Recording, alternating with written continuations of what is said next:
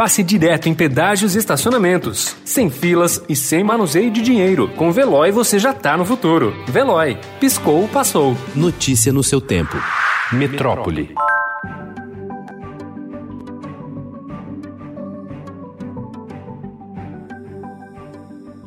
A demora na decisão da Prefeitura e a proximidade com o fim do ano fizeram com que 24% das escolas da capital paulista, que responderam a uma enquete feita pelo Estadão, decidissem não dar aulas presenciais a partir do dia 3. Elas optaram por continuar apenas com atividades extracurriculares na escola ou sequer abriram ainda. Entre os que continuarão com aulas só online estão colégios de elite, como Bandeirantes e Santa Cruz. A reportagem questionou 40 escolas particulares de todas as regiões da cidade com perfis diferentes.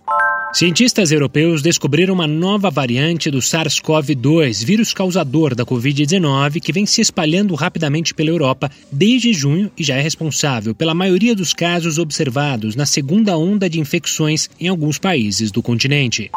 Enquanto a Europa volta a se fechar para conter a segunda onda da Covid-19, o Brasil continua estável na primeira, sem previsão de queda ou aumento significativo do número de casos a curto prazo. O caso do Brasil é único no mundo e intriga infectologistas, epidemiologistas e estatísticos. Segundo os especialistas, o país ainda está longe de debelar a primeira onda.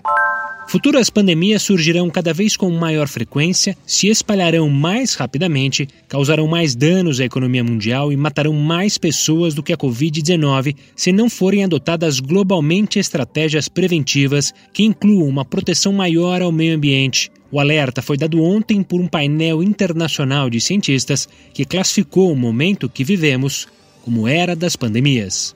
A Fundação Oswaldo Cruz apresentou o contrato de encomenda tecnológica assinado com a AstraZeneca para a produção da vacina contra o novo coronavírus. O acordo prevê que não haverá margem de lucro na aquisição dos produtos necessários para a produção da vacina até 1 de julho de 2021, quando expira o contrato.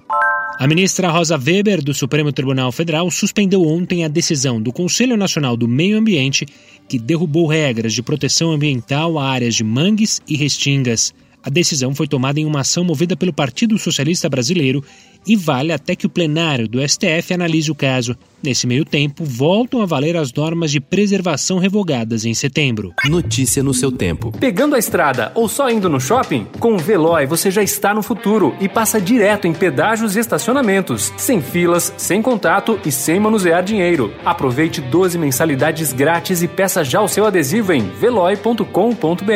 Veloy. Piscou, passou.